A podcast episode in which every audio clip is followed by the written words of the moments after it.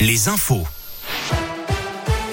Valentin Chenard. Il est 17h, bonsoir à tous. À la une de l'actualité, un taux de participation plus bas qu'en 2017. Premier tour de l'élection présidentielle 2022. Il reste 2 à 3 heures pour les derniers retardataires. Pour voter, la participation à midi s'établit à 25,48%, soit 3 points de moins qu'en 2017 selon les chiffres du ministère de l'Intérieur. Le verdict des urnes est lui attendu à 20h. Même ressenti dans la région, le taux de participation à midi était de 27,50%. C'est plus que pour la France entière, mais c'est en nette diminution par rapport à 2017 où il était de 31,7%. Dans le Rhône, c'est un chiffre euh, similaire à il y a 5 ans, à savoir un tout petit peu plus que 28%. Dans l'actualité, le maire de Villeurbanne, Cédric Van Stevendel, a été touché hier après-midi par un jet de pierre dans le quartier des Buères. Le projectile l'a atteint au front. Un jour d'incapacité de total de travail lui a été délivré en raison de sa blessure. D'après le progrès, une personne a été interpellée. L'événement est survenu au cours d'une manifestation culturelle.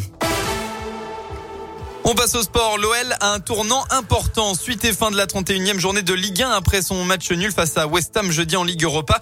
L'Olympique lyonnais n'a pas le temps de souffler puisque la victoire est impérative tout à l'heure. Les Lyonnais affrontent Strasbourg, la surprise du championnat, actuellement quatrième. Plus aucun répit. Il faut gagner si le club souhaite réussir son objectif de Coupe d'Europe. Lyon reviendrait à trois points de son adversaire du jour en cas de victoire.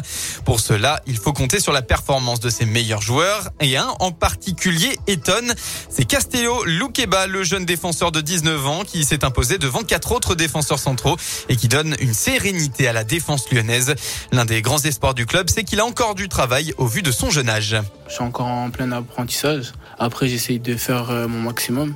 Mon objectif, euh, c'est de jouer tous les matchs, de postuler à une place de titulaire.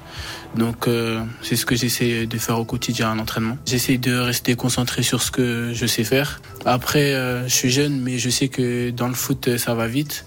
Aujourd'hui, je peux avoir des éloges et le lendemain, on peut m'enfoncer tout en bas. Donc, j'essaie de prendre que le positif et de rester concentré sur ce que je fais sur le terrain, pas m'enflammer.